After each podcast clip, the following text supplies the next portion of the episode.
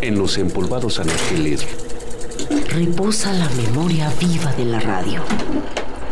Es nuestra fonoteca. Nuestra fonoteca. Que compartimos en este espacio con usted.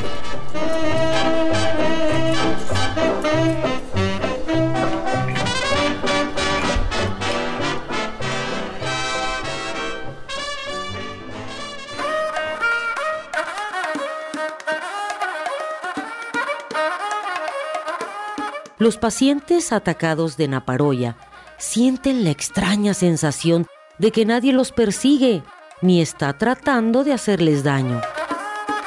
Esta situación se agrava a medida que creen percibir que nadie habla de ellos a sus espaldas ni tiene intenciones ocultas.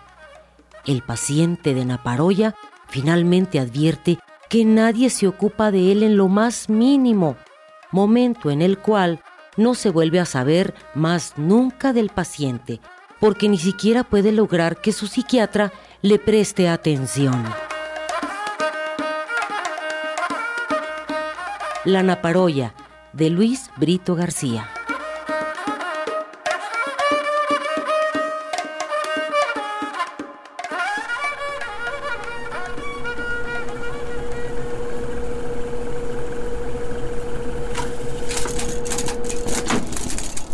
Es nuestra fonoteca. Nuestra fonoteca. Que compartimos en este espacio con usted.